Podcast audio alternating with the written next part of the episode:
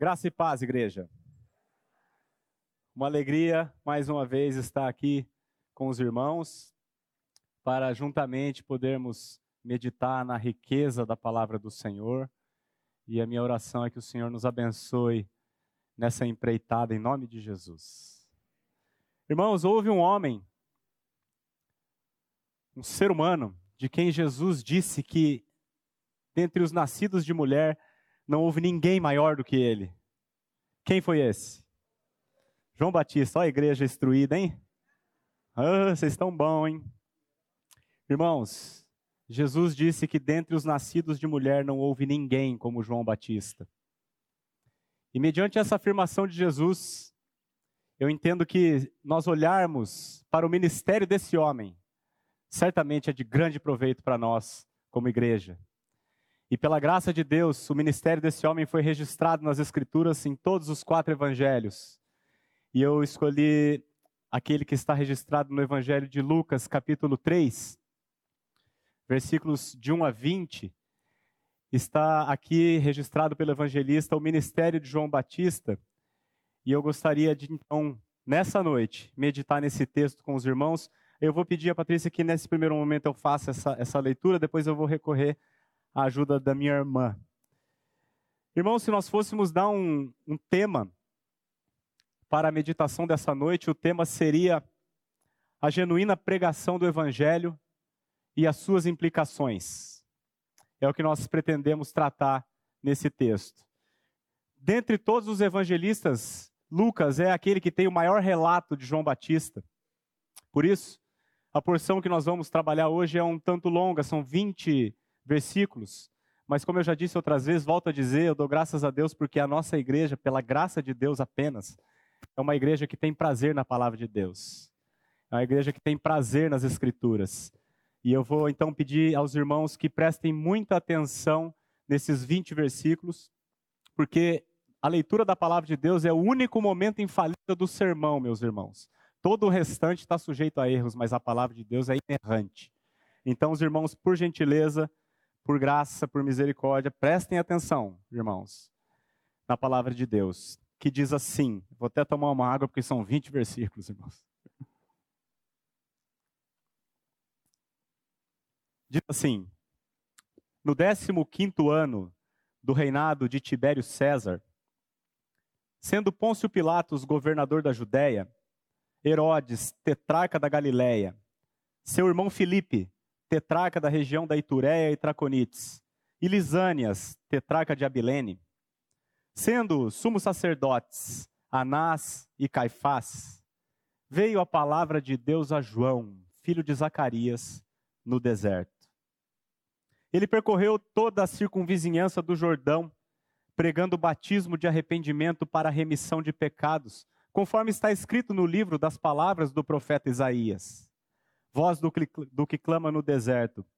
Preparai o caminho do Senhor, endireitai as suas veredas. Todo vale será aterrado e nivelados todos os montes e outeiros.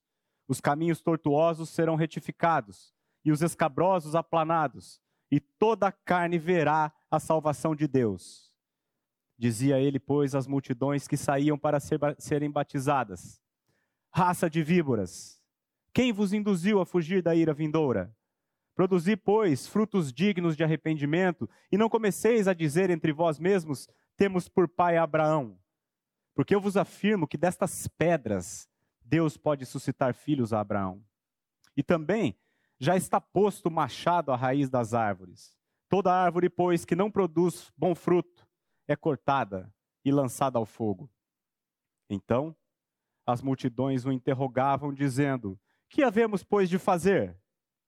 Respondeu-lhes: Quem tiver duas túnicas, reparta com quem não tem.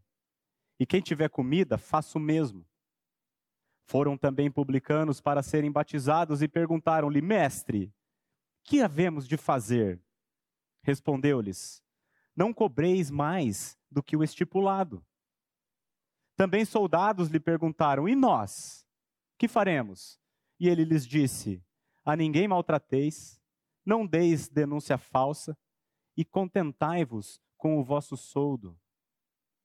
Estando o povo na expectativa, e discorrendo todos no seu íntimo a respeito de João, se não seria ele, porventura, o próprio Cristo, disse João a todos: Eu, na verdade, vos batizo com água, mas vem o que é mais poderoso do que eu, do qual não sou digno de desatar-lhe as correias das sandálias. Ele vos batizará com o Espírito Santo e com fogo. A sua pá ele a tem na mão para limpar completamente a sua eira e recolher o trigo no seu celeiro. Porém, queimará a palha em fogo inextinguível. Assim, pois, com muitas outras exortações, anunciava o evangelho ao povo. Mas Herodes, o tetrarca, sendo repreendido por ele por causa de Herodias, mulher de seu irmão, e por todas as maldades que o mesmo Herodes havia feito, acrescentou ainda sobre todas a de lançar João no cárcere. Vamos orar, meus irmãos? Pai amado, nós reconhecemos que nem a maior eloquência, nem a maior perspicácia humanas, nem qualquer esforço humano seria capaz de convencer um pecador a se arrepender, e nem tampouco salvá-lo da ira vindoura. Mas nós sabemos, Senhor, e cremos que tu podes todas as coisas. E cientes disso, Pai, nós clamamos que nesse momento, nesta reunião, o Senhor venha, por meio do teu Espírito, Senhor, tratar com todos nós aqui. O Senhor tem o poder de converter um pecador num piscar de olhos, porque teu é o poder, Senhor. Então nós te clamamos, não fiados na nossa justiça, nem nos nossos méritos, mas unicamente na tua misericórdia. Nós te clamamos, Senhor, que o Senhor venha sobre esta reunião e glorifica o teu nome aqui no nosso meio. Nós estamos cientes de que o Senhor nos ouve, Senhor, porque nós oramos assim em nome de Jesus. Amém. Amém. Meus irmãos, o texto é rico demais, não é? Que ministério esse homem teve? Espero que nós tenhamos a graça de compreender as riquezas que aqui estão. Vamos meditar então agora, desde o começo, e agora eu vou pedir ajuda da minha irmã Patrícia, versículos 1 e 2. No décimo quinto ano do reinado de Tibério César, sendo Pôncio Pilatos governador da Judeia, Herodes, tetrarca da Galileia, seu irmão Filipe, tetrarca da região da Itureia e Traconites, e Lisânias, tetrarca de Abilene, sendo sumos sacerdotes Anás e Caifás, veio a palavra de Deus a João, filho de Zacarias, no deserto. Irmãos, Lucas, o homem que escreveu esse evangelho, como os irmãos devem saber, ele era um médico. E além de médico, ele era um erudito e um exímio historiador. E como todo bom historiador, ele, ao começar qualquer narrativa, ele faz questão de nos localizar, tanto no tempo quanto na cultura. E por isso ele coloca aqui, irmãos, além de João, outros sete nomes, de modo que nós possamos compreender em que contexto isso aqui aconteceu. Ele diz assim: no 15 ano do reinado de Tibério César. Esse 15 ano aqui, irmãos, é o ano aproximadamente o ano 28 da era cristã. Tá? Tibério César foi o segundo imperador romano. Ele substituiu César Augusto. Ele era genro dele. E aí ele começa a dar é, alguns outros nomes, mas antes de eu se trabalhar com esses nomes aqui de Pilatos, Herodes, Filipe e, e Lisânias, eu vou mencionar rapidamente aqui um outro nome, irmãos, porque ele tem a ver com esses demais aqui. Herodes, o Grande. Herodes o Grande foi o rei que reinava na Palestina na época em que Jesus nasceu.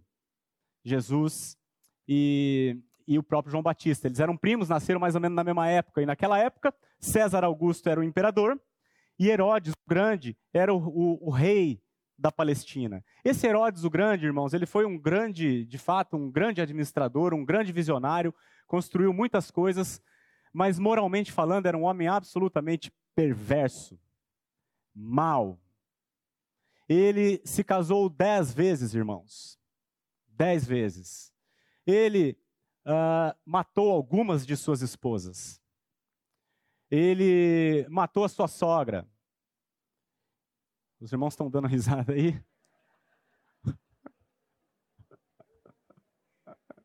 Mas ele matou a sogra dele, irmãos.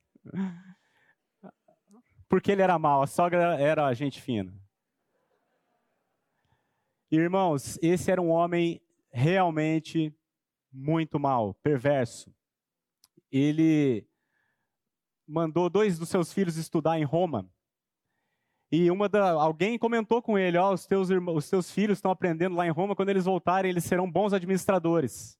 Ele, com medo de perder o reinado e o lugar, ele mandou matar os dois filhos. Herodes, o grande. Irmãos, esse homem, ele é o mesmo Herodes que mandou matar todas as crianças abaixo de dois anos em Belém. Porque ele ouviu dizer que tinha uma criança lá seria rei, e esse era Jesus.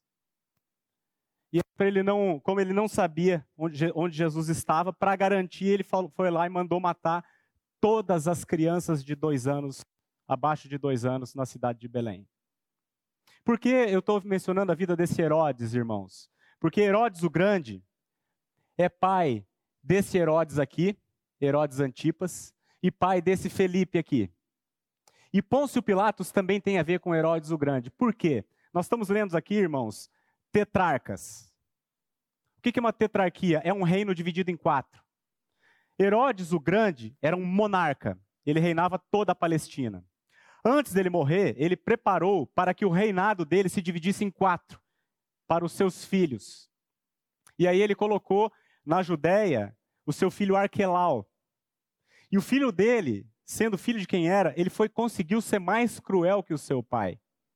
E o próprio povo pediu para Roma, tira esse cara daqui. E foi aí que Roma botou governadores romanos. Por isso que Pôncio Pilatos está aqui. E os irmãos estão bem familiarizados com Pôncio Pilatos, a gente vem falando deles, o pastor Glenn vem falando desse homem fraco e cruel ao longo das últimas semanas. Então o Pilatos está aqui por causa disso, porque o Arquelau foi deposto.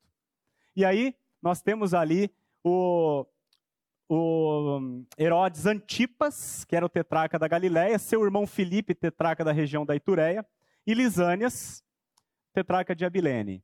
Irmãos, então nós temos aqui o contexto político da época. Tibério César nos dá o contexto político internacional, opressão mundial, Império Romano. E aí esses quatro nomes ali, Pilatos, Herodes, Filipe, ele dá o contexto político nacional, uma família cruel. E ainda, irmãos, Lucas teve o cuidado de colocar no versículo 2 essa observação, sendo sumos sacerdotes Anás e Caifás. Irmãos, Deus nunca ordenou que tivesse mais de um sumo sacerdote, mas tinha dois. E o sumo sacerdote deveria ser da tribo dos levitas. Nem Anás nem Caifás eram dele. Então, irmãos, nós temos aqui o cenário religioso e espiritual, a total depravação da, da, da, da vida espiritual. E eu pergunto para você, irmãos, existe alguma diferença com o tempo que nós vivemos hoje? Olha para o cenário internacional. Um movimento muito evidente de opressão e controle. Olha para o cenário nacional, irmãos. A nossa política, os nossos governantes, os deputados que nós temos. Olha o judiciário, irmãos. E olha o cenário do cristianismo brasileiro, irmãos. Irmãos, os tempos mudam, mas os homens não mudam. É sempre a mesma coisa. Mas o que nós temos aqui, irmãos, é, é a palavra de Deus diz assim que nesse contexto todo de caos veio a palavra de Deus a João. O mundo pode estar como estiver, irmãos. Deus vai sempre ter os seus trazendo a sua palavra. sempre. E eu quero chamar a atenção dos irmãos. A palavra não veio a César lá em Roma, não veio para o governador Pilatos lá no pretório, não veio para nenhum tetrarca em nenhum palácio, e nem tampouco veio para sacerdote no templo de Salomão, mas veio a João no deserto. Porque Deus não tem compromisso com pompa humana. Deus tem compromisso com Ele mesmo e com a Sua palavra e com a verdade. Paulo diz, irmãos, que Deus escolheu as coisas loucas do mundo para envergonhar os sábios, e escolheu as coisas fracas do mundo para envergonhar as fortes. E Deus escolheu as coisas humildes do mundo e as desprezadas e aquelas que não são, para reduzir a nada as que são, a fim de que ninguém se vanglorie na presença de Deus. E aí, irmãos, vindo então a palavra de Deus a João, o que, que aconteceu? Versículo 3.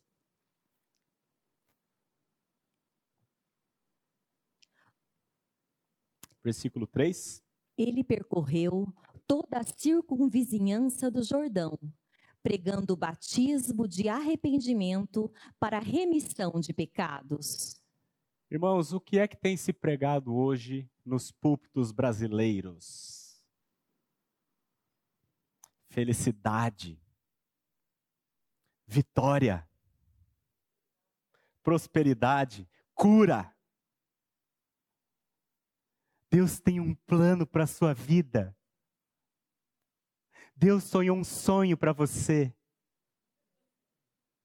Irmãos, é isso que tem se pregado.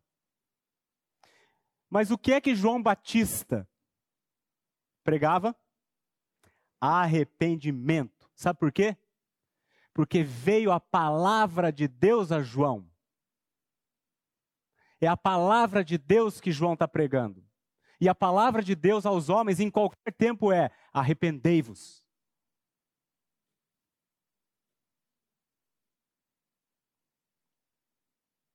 Paulo, escrevendo para Timóteo, um pastor jovem, ele fala assim: Timóteo, prega a palavra. Insta, insista. Quer seja oportuno, quer não. Corrige, repreende, exorta com toda a longanimidade e doutrina. Sabe por quê, Timóteo? Porque haverá tempo em que as pessoas não suportarão a sã doutrina. E cercar-se-ão de mestres segundo as suas próprias cobiças, como que sentindo coceira nos ouvidos. E se recusarão a dar ouvidos à verdade, entregando-se às fábulas. É o cristianismo brasileiro hoje.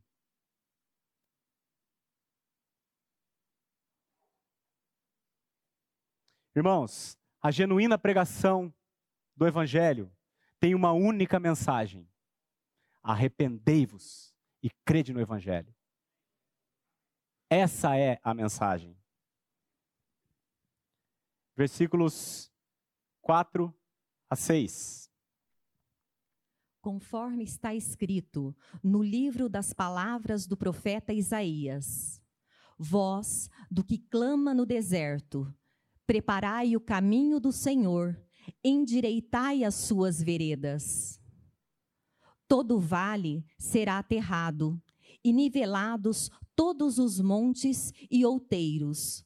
Os caminhos tortuosos serão retificados, e os escabrosos aplanados. E toda carne verá a salvação de Deus. Irmãos, Isaías viveu 700 anos antes disso aqui acontecer. E Isaías profetizou a vinda não apenas do Messias, mas profetizou que também que antes do Messias viria um precursor do Messias, que iria abrir caminho para o Messias.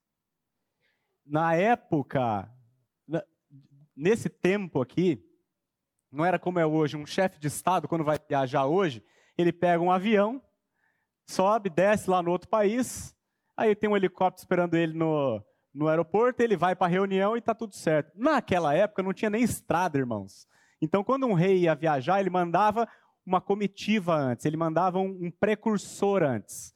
Esse precursor, ele ia, muitas vezes ele tinha que construir pontes, Muitas vezes ele tinha que derrubar mato, ele ia preparando o caminho para que então o rei viesse. João Batista é esse precursor do Messias. Ele veio a Israel abrindo o caminho para que o rei dos reis chegasse. E João Batista precisava, como um arauto, como um precursor do rei, desconstruir, irmãos. Ele não foi fazendo Aqui a, linguagem é figurada, ele não foi fazendo ponte, ele foi fazer, abrindo caminho no coração das pessoas, irmãos. João Batista veio a Israel para desconstruir uma mentalidade equivocada e diabólica e religiosa que os judeus tinham. Então, ele, quando ele está ali pregando, o que, que ele está fazendo? Por exemplo, versículo 5, nós lemos que todo vale será aterrado e nivelados todos os montes e outeiros. Irmãos, na Bíblia, os montes e outeiros representam a soberba, o orgulho. E o judeu era orgulhoso: eu sou bom, eu não sou como os demais homens. Eu sou filho de Abraão, eu tenho a lei. E aí, quando ele está dizendo aqui que os montes serão nivelados, é que essa soberba será cortada, irmãos. Não é assim que funciona no Evangelho. Isso é um movimento religioso. E quando ele diz que todo vale será aterrado, é aquele que é contrito de coração, que sabe que não é nada, esse será cheio. Em outras palavras, no Novo Testamento tem a mesma fala, e Jesus diz assim: todo o que se exalta será humilhado, porém aquele que se humilha será exaltado. Então o que, que João Batista ensinava? Que não é pelo mérito, irmãos, é pela graça. Não é pelas obras, mas é pela obra de Cristo. E aí, quando ele diz no versículo 6, toda a carne verá a salvação de Deus. Isso aqui, irmãos, a salvação não é exclusividade dos judeus, é de todo aquele que crê. E aí nós estamos nessa, irmãos. É aqui que nós entramos. Toda a carne verá a salvação de Deus. Eu já vi, pela graça de Deus. Eu já vi. Versículo 7. Dizia ele: pois, as multidões que saíam para serem batizadas. Raça de víboras, quem vos induziu a fugir da ira vindoura? Irmãos, o ministério do cara estava bombando. Porque a Bíblia diz que não é que muita gente foi. E também a Bíblia não está dizendo que uma multidão foi. Mas as multidões, as multidões saíam para ser batizadas. O ministério de João Batista estava bombando, mas João Batista, irmãos, não estava preocupado com números. Antes, ele estava preocupado com realidade espiritual. Como que é a recepção nas igrejas hoje, irmãos? Você chega lá e você, eu, eu, de vez em quando vou pregar em um, em outro lugar e a gente acaba tendo, a gente escuta o seguinte: as pessoas chegam aí o o ministro, o pregador, ou seja lá, o, quem quer que seja que está com o microfone na mão, diz assim: Deus falou comigo hoje e Ele tem uma bênção para você. Essa é a recepção nas igrejas hoje. Como é que João Batista recepcionava a turma? Raça de víboras.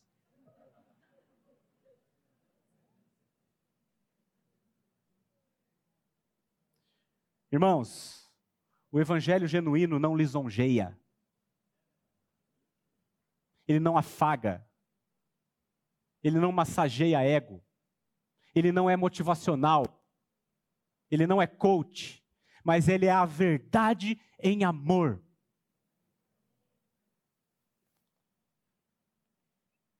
Ele confronta, irmãos.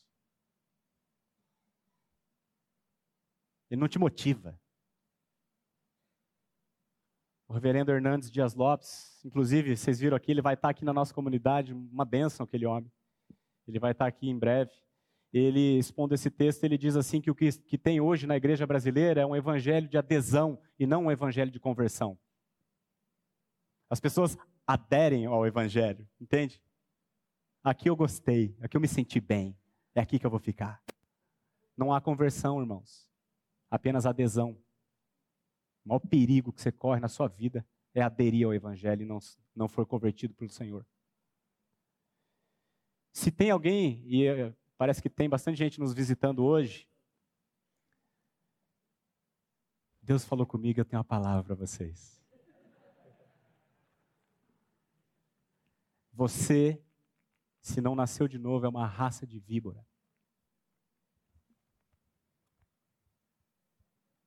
Mas eu tenho algo a mais a dizer. Eu também tinha um coração de víbora. Mas Jesus Cristo morreu para me salvar. Jesus Cristo veio ao mundo para salvar víboras. Fiel esta palavra e digna de aceitação, ele veio ao mundo para salvar pecadores. Jesus diz assim: os sãos não precisam de médico, e sim os doentes. Eu não vim chamar justos, e sim pecadores ao arrependimento.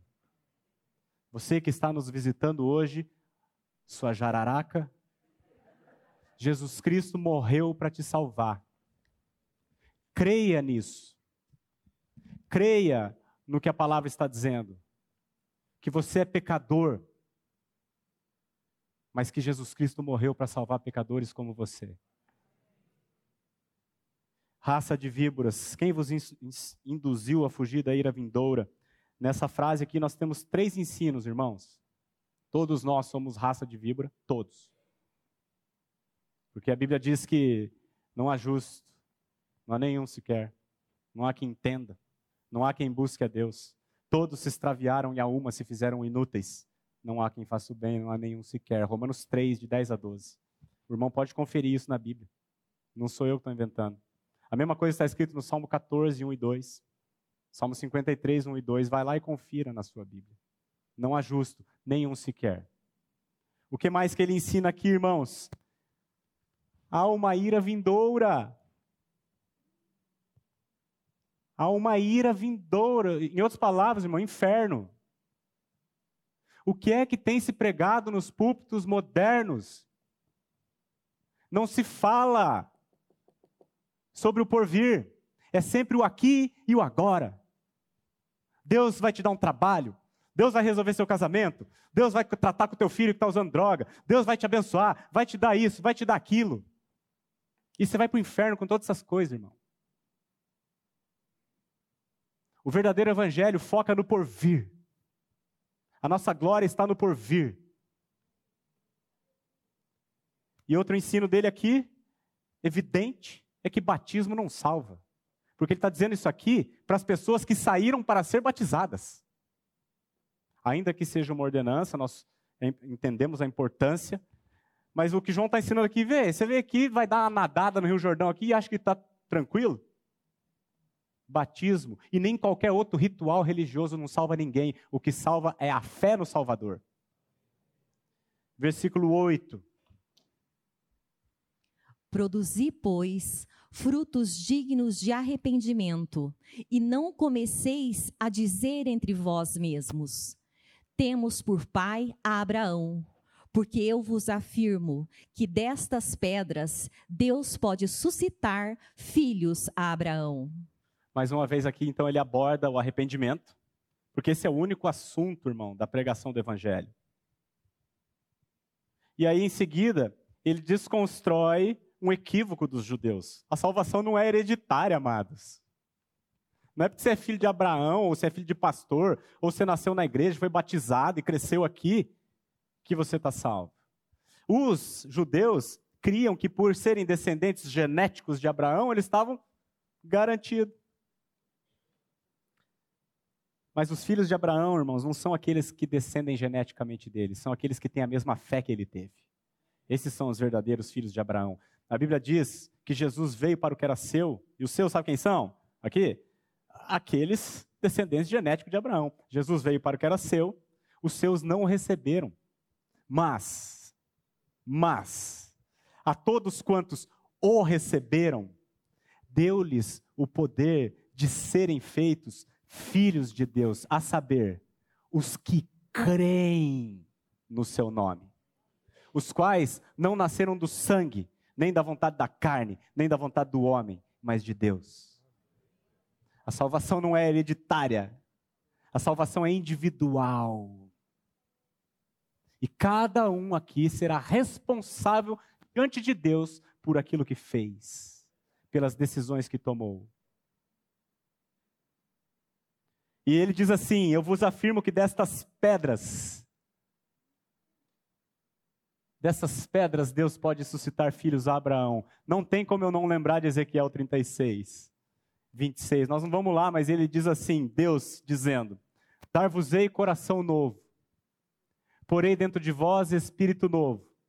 Tirarei de vós o que? O coração de pedra, e vos darei um coração de carne. Irmãos, nós temos um coração de pedra por nascimento, mas destas pedras Deus pode fazer filhos a Abraão.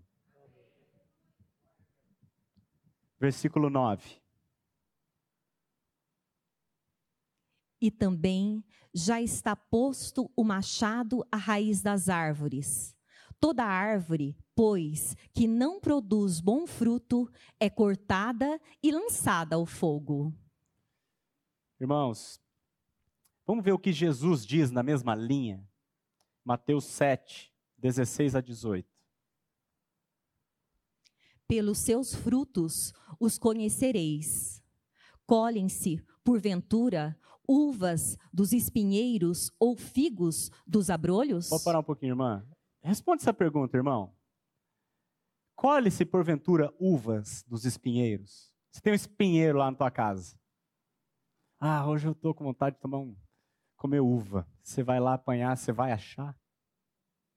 A pergunta parece tão óbvia. Dá para colher figo dos abrolhos? Claro que não. Alguma vez você vai conseguir fazer isso? Claro que não. O que, que precisa acontecer, irmãos? Precisa haver, pode até parar aqui, não vamos, nem vamos para o resto. Precisa haver uma mudança de natureza. Nós não temos natureza para produzir fruto bom. Porque a Bíblia diz que de dentro, do coração dos homens, de dentro, não é de fora, é de dentro, do coração dos homens, é que procedem os maus desígnios. Ninguém faz eu fazer o mal, eu faço porque dentro do meu coração é o que tem. Eu nunca ensinei meus filhos a fazerem birra, mas eles fazem. Eu nunca ensinei meus filhos a desobedecer, mas eles desobedecem. Eu nunca ensinei meus filhos a bater no irmão, mas eles batem. Sabe por quê? Porque de dentro do coração dos homens é que procedem os maus desígnios, não é ninguém que ensina. Pelo contrário, a gente tenta ensinar o oposto todo dia. Então, irmãos, voltando no nosso texto, já está posto o machado à raiz das árvores. Toda árvore, pois, que não produz bom fruto é cortada e lançada ao fogo. O que, que eu quero dizer para você? Não tente produzir frutos que você não pode.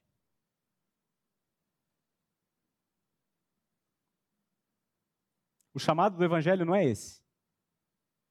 O chamado do Evangelho é arrependimento. Discirna que você não é capaz de ser bom diante de Deus. Discirna isso. Aceite isso.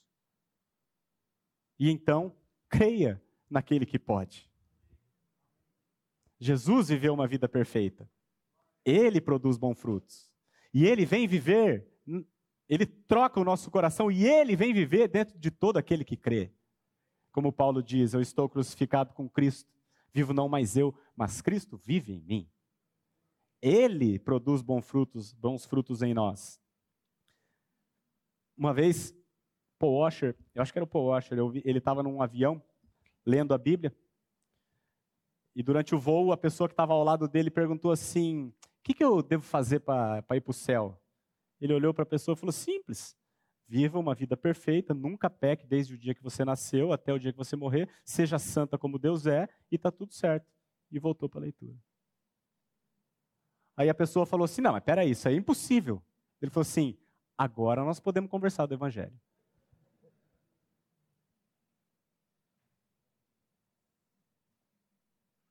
É preciso nascer de novo, irmãos.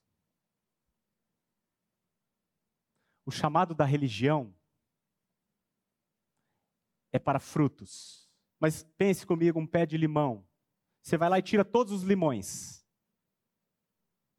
Quando ele voltar a produzir, o que, que ele vai produzir?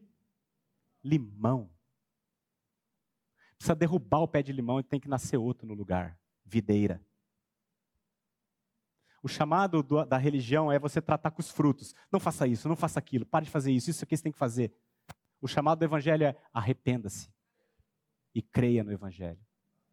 É preciso nascer de novo. E quando ele diz está posto o machado, quando você vai cortar, os homens aqui já usaram machado. Também não, né? Hoje os homens tudo de cidade, né? Tudo. Eu tenho uma horta na minha casa, eu uso enxada lá. Quando você vai cortar, você primeiro você põe o machado assim. Depois você levanta e dá o golpe. Você põe para ajustar a mira, digamos assim. Então o que, que ele está dizendo? Está posto o machado. E vai vir o golpe, irmão. Arrependa-se enquanto há tempo. Buscai o Senhor enquanto se pode achar. Porque o machado vai descer. Quer você creia, quer não. O irmão Matthew Henry, comentando esse versículo, olha o que ele diz. Ele diz assim: se uma árvore criada por Deus não serve para dar frutos que honrem a graça de Deus, que sirva então de combustível para a honra da sua justiça. Irmão, se você tiver uma árvore na sua casa que secou e não dá fruto, o que você vai fazer com ela? Vai deixar ela lá? Ocupando espaço? E aí, no meio da pregação, João Batista abre para uma sessão de perguntas e respostas versículos 10 a 14. Então as multidões o interrogavam, dizendo: Que havemos, pois, de fazer? Respondeu-lhes: Quem tiver duas túnicas, reparta com quem não tem, e quem tiver comida, faça o mesmo. Foram também publicanos para serem batizados e perguntaram-lhe: Mestre, que havemos de fazer? Respondeu-lhes: Não cobreis mais do que o estipulado. Também soldados lhe perguntaram: E nós, que faremos? E ele lhes disse: A ninguém maltrateis, não deis denúncia falsa e contentai-vos com o vosso soldo. Irmãos, nós temos aqui claramente a primeira implicação da pregação genuína do evangelho: quebrantamento do coração. Nós lemos ali, os, as multidões no 10 perguntaram: que nós havemos de fazer? Os publicanos perguntaram a mesma coisa: Mestre, que havemos de fazer? Os soldados no 14 perguntaram: E nós? que faremos? Quando Pedro pregou no Pentecostes, a multidão disse assim: Que faremos, irmãos? O carcereiro, quando chegou para Paulo lá em Filipos, falou: Senhores, o que devo fazer? Então, essa é a primeira implicação quando se prega o, evangelho de maneira genuína. Quebrantamento no coração daqueles que hão de ser salvos. Tem gente ouvindo aqui agora essa palavra, alguns entra aqui, entra, sai por aqui, ou nem entra. Mas tem outros que estão fazendo essa pergunta. E agora? Está mandando eu produzir fruto, mas eu não tenho natureza para produzir fruto, o que, que eu vou fazer? E as respostas de João, irmãos, elas são legais, né? Ó, no, 3, no 11, ele responde para as multidões assim: para repartir túnica e comida, para ser generoso. Até o pastor Eric falou agora há pouco aqui sobre campanha do agasalho, que não tem nada ali.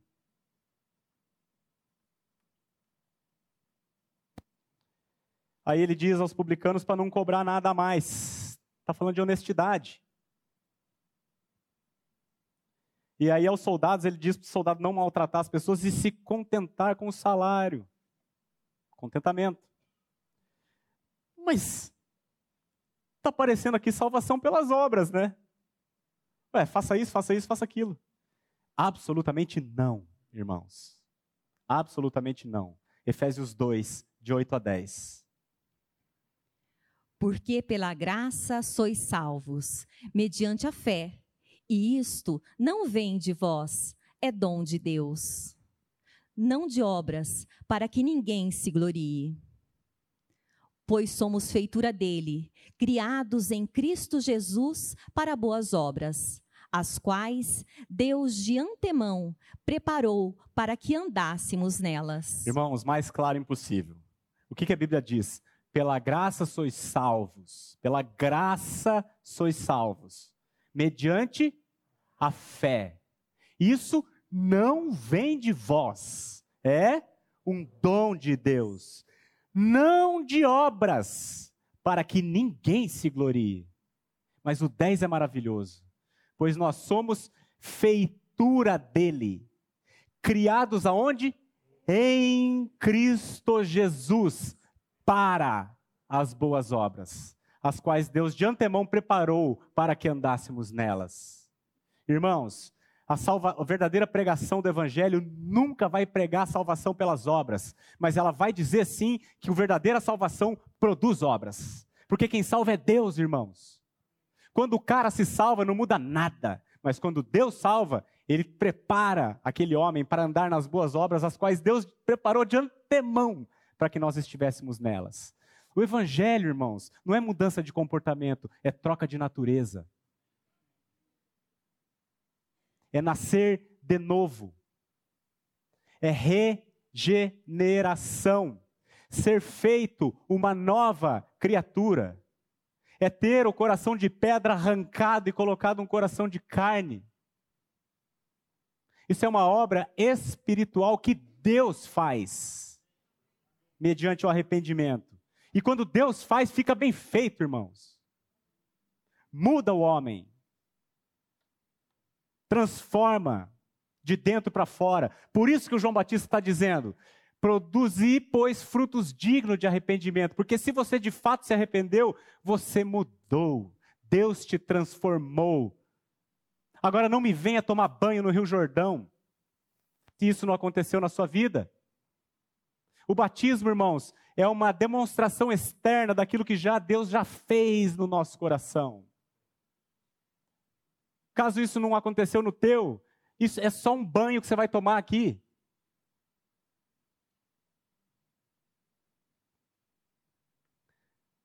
A mensagem dos púlpitos de hoje, irmãos. Deus vai mudar tudo para te abençoar.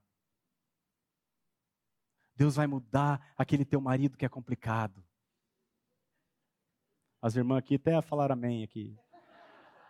Deus vai mudar aquele teu chefe. Deus vai, vai te abençoar com um trabalho novo. Deus vai mudar essa sua casa, vai te dar uma melhor. Irmãos, o Evangelho diz que o que precisa ser mudado é você. Somos nós. O problema do ser humano é o homem e o coração egoísta que ele tem, pecaminoso. A mensagem do Evangelho é essa: você precisa nascer de novo.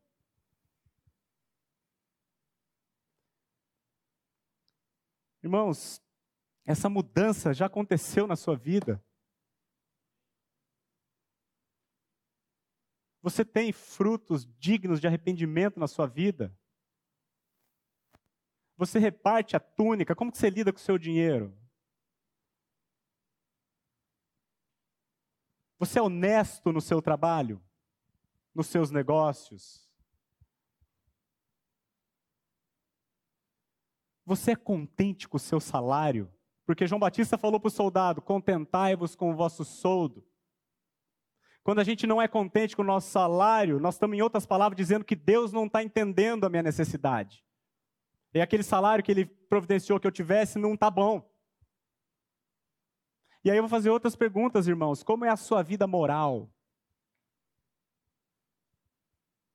A sua sexualidade, por exemplo? Como é o seu modo de falar? Como é o teu palavreado? Quem são teus amigos? Com quem você se diverte? A roda dos escarnecedores? Ou com os santos? De que assunto você trata? Você mente? O que você faz quando ninguém está olhando?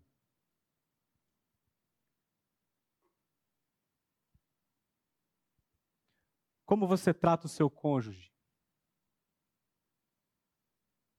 Como você trata os seus filhos? A sua família pode dizer que vê frutos dignos de arrependimento em você? Pense nisso, irmão. Se há fruto digno de arrependimento na sua vida, você já nasceu de novo? Quais são seus gostos? O que te dá prazer? Pense nisso, irmão. Essa pergunta é séria.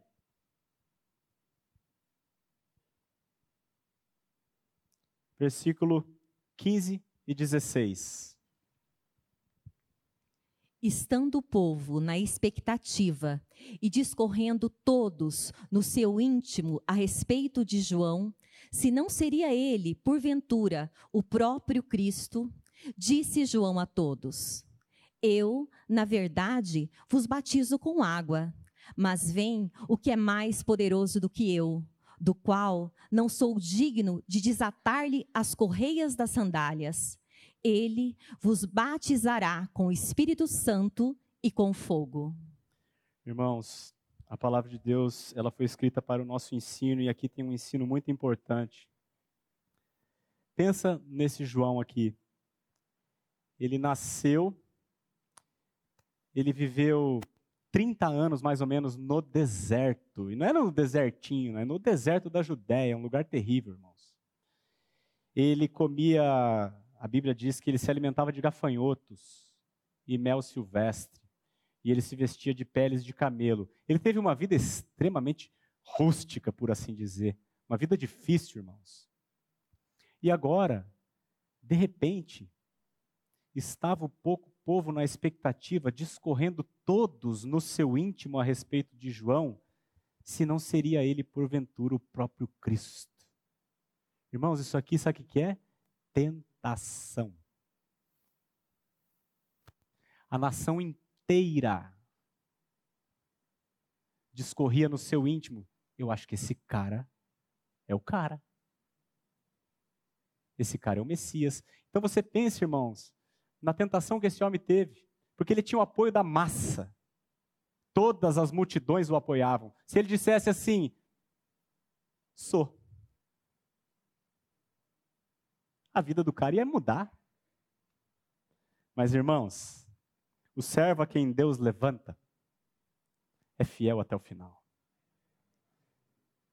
João disse a todos, porque todos pensavam, então ele disse a todos: Eu, na verdade, vos batizo com água, mas vem o que é mais poderoso do que eu. Ele, irmãos, disse assim: que o que tem a noiva é o noivo. Eu sou apenas o amigo do noivo. Ele diz: convém que ele cresça e eu diminua. A função do arauto, do rei, é glorificar o rei e apenas o rei. O pregador, irmãos, pode exortar o povo, mas somente Deus conduz ao arrependimento. O pregador, irmãos, pode garantir que há perdão mediante arrependimento. E eu garanto para vocês, mediante a palavra de Deus, que se você se arrepender e crer no Senhor, todos os teus pecados serão perdoados. Eu posso dizer isso, qualquer pregador pode dizer isso, baseado na palavra, mas o único que pode de fato perdoar é aquele que morreu pelos nossos pecados. Então a função do arauto, irmão, a função do pregador, não é arrebanhar as pessoas para si, mas para o Senhor. Há um só rebanho e um só pastor. Hoje pela manhã o pastor Glênio estava na exposição dele aqui, ele citou o irmão Russell Shedd, que usa a expressão que os pregadores da palavra de Deus são apenas cachorrinhos do Supremo Pastor. A igreja só tem um pastor, irmãos, e este é Jesus Cristo crucificado e ressurreto. O nosso papel é dizer: Ele é o Cordeiro de Deus que tira o pecado do mundo. E foi assim que João agiu. E aí eu acho maravilhoso isso aqui, irmãos. Jesus disse que João era o maior dentre todos os nascidos de mulher. Mas esse homem, que é o maior dentre os nascidos de mulher, disse assim: Eu não sou digno de nem desamarrar a sandália dele. Porque só o Senhor, irmãos, é digno de receber honra, glória e louvor. Porque dele, por meio dele, para ele são todas as coisas. Glória, pois, a ele eternamente. Amém.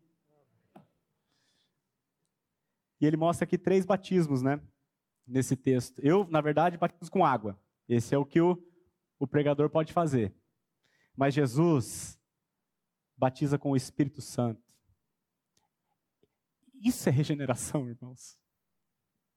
É alguém cujo espírito está morto receber o espírito do Senhor em si. Esse é o segundo batismo. E tem um terceiro batismo que é com fogo. Esse é o batismo do juízo. Como a gente confere no versículo 17. A sua pá, ele a tem na mão, para limpar completamente a sua eira e recolher o trigo no seu celeiro. Porém, queimará a palha em fogo inextinguível. Essa pá aqui ela era usada para você pegar o trigo e jogar para cima. Aí o vento soprava a palha e o trigo caía aqui. A sua pá ele a tem na mão. Hoje a igreja tem trigo e tem palha. E a sua pá ele a tem na mão. Chegará o dia que ele, ele vai fazer essa separação. O trigo ele vai recolher no seu celeiro. E a palha ele vai queimar em fogo inextinguível, irmãos.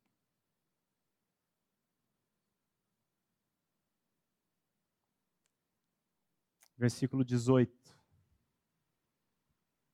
Assim, pois, com muitas outras exortações, anunciava o evangelho ao povo. Como que se anuncia o evangelho ao povo? É com motivação? É com coach? É com Deus sonhou um sonho para sua vida? Não, irmãos, é com exortação. Arrependei-vos. Arrependei-vos. Acorda. Ainda dá tempo. O machado está posto à raiz. Buscai ao Senhor enquanto se pode achar. Todo aquele que vem a mim, de modo nenhum lançarei fora, Jesus fala. Quantas vezes ele estende o braço? Tem muitos aqui que já ouviram muitas vezes o chamado do Senhor. O Evangelho é exortativo, não é motivacional. Se você ouve algum pregador pela internet que está te motivando, abandona o cara. E aí, os últimos dois versos, 19 e 20, de uma vez. Mas Herodes, o tetrarca, sendo repreendido por ele, por causa de Herodias, mulher de seu irmão, e por todas as maldades que o mesmo Herodes havia feito, acrescentou ainda sobre todas a de lançar João no cárcere. Irmãos, nós temos aqui as outras duas implicações da pregação genuína do Evangelho. A primeira implicação a gente já viu, quando o Evangelho é pregado genuinamente, aqueles que hão de ser salvos têm o seu coração quebrantado e perguntam: o que eu vou fazer? Essa é a primeira implicação, mas aqui nós temos outras duas implicações. A rejeição do evangelho por parte daqueles que de ser condenados. Herodes ouviu muitas vezes, mas ele rejeitou. Ele gostava de ouvir quando a exortação era para os outros. Quando João Batista trouxe a exortação para ele, porque ele casou, ele pegou a esposa do irmão dele, Filipe que já era sobrinha dele. É uma confusão, irmão, um balai de gato. Quando a exortação era para os outros, ele ouvia de bom grado, a Bíblia diz. Mas quando a exortação de João Batista veio a ele, porque ele roubou a, irmã, a esposa do irmão e se casou com ela, aí ele rejeitou a palavra. E em cima de todas as maldades que ele havia feito, ele acrescentou sobre todas elas a de colocar João no cárcere. E diz o relato bíblico que um pouco depois ele mandou arrancar a cabeça fora do João Batista.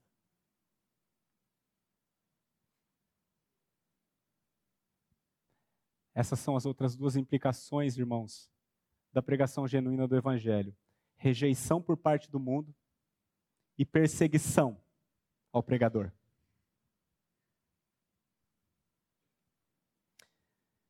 João, Jesus diz que João Batista é o maior dentre os nascidos de mulher. E eu fico pensando, desde o dia que nasceu, morou no deserto. Só comeu gafanhoto. Usava pele de camelo como roupa. Foi preso aos trinta e poucos anos. E arrancaram a cabeça dele. Isso é ser grande. Sabe o que fazia desse homem um homem grande, irmãos? Ele viveu na verdade, no meio de uma geração perdida e perversa. E ele teve intrepidez e a graça de conduzir muitos outros à verdade. E por causa do ministério dele, essa palavra chegou até nós hoje também, irmãos. Isso é ser grande diante do Senhor. Viver na verdade. Não enganar as pessoas com lisonja, mas dizer a verdade. Você é uma raça de vibra. Mas há solução para você em Cristo Jesus. Então, irmãos, eu quero fechar resumindo o que nós tratamos nessa noite aqui. O tema proposto era a genuína pregação do Evangelho e as suas implicações. O que, que nós vimos no ministério desse homem? O pregador. Quem é o pregador do Evangelho? é aquele a quem Deus envia a sua palavra. E Deus não está comprometido com títulos, com doutor, com seminário, ainda que essas coisas possam ajudar. E também não está comprometido com lugar, com templo, com o que quer que seja. O pregador é aquele a quem Deus envia a sua palavra.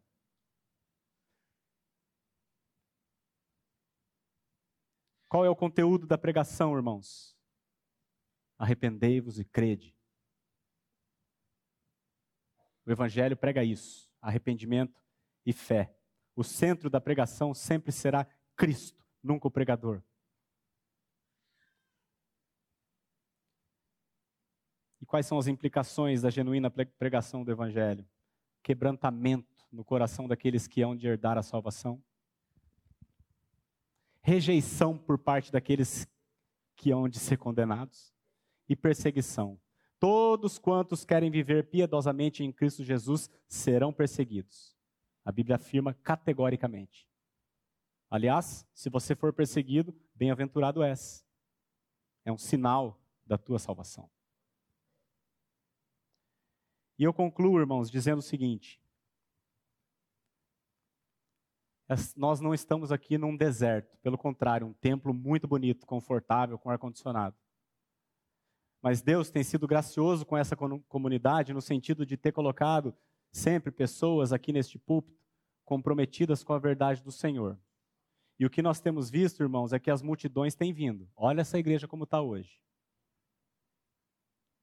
Mas agora eu quero dizer uma coisa séria para você. Se você não passou pelo arrependimento e pelo novo nascimento, você frequentar esse lugar, ou ser batizado nesse batistério não vai mudar nada a tua relação com Deus. É necessário nascer de novo. E eu estou aqui, irmãos, não querendo acusar ninguém, mas eu estou exortando cada um aqui ao arrependimento, enquanto há tempo. E eu finalizo com Marcos 1, 14 e 15. Depois de João ter sido preso, foi Jesus para Galiléia pregando o evangelho de Deus, dizendo: O tempo está cumprido e o reino de Deus está próximo. Arrependei-vos e crede no evangelho. Irmãos, eles podem perseguir quem eles quiserem, podem decapitar quem quiser. Mas a palavra do Senhor nunca estará presa. Depois que João foi preso, então Jesus foi para Galiléia pregando o evangelho de Deus, dizendo: o tempo está cumprido e o reino de Deus está próximo. Qual é a mensagem de Jesus? Arrependei-vos e crede no evangelho. Essa é a mensagem que João Batista pregou. Essa é a mensagem que Jesus pregou. Essa é a mensagem que todos os apóstolos pregaram. E esta é a mensagem que todos os servos de Deus pregaram ao longo da história. Os servos fiéis, é óbvio. E é isso o que eu digo para vocês, irmãos. Arrependei-vos e crede no Evangelho. Nós somos pecadores, mas Jesus Cristo é suficiente, o sacrifício dele é suficiente para salvar o pior dos pecadores. Eu peço que, em nome de Jesus, cada um de nós aqui reflita sobre o que vocês ouviram e se você ainda não tem essa experiência, que seja hoje o dia de você se arrepender diante do Senhor e recebê-lo de todo o coração. Deus abençoe a igreja, meus irmãos.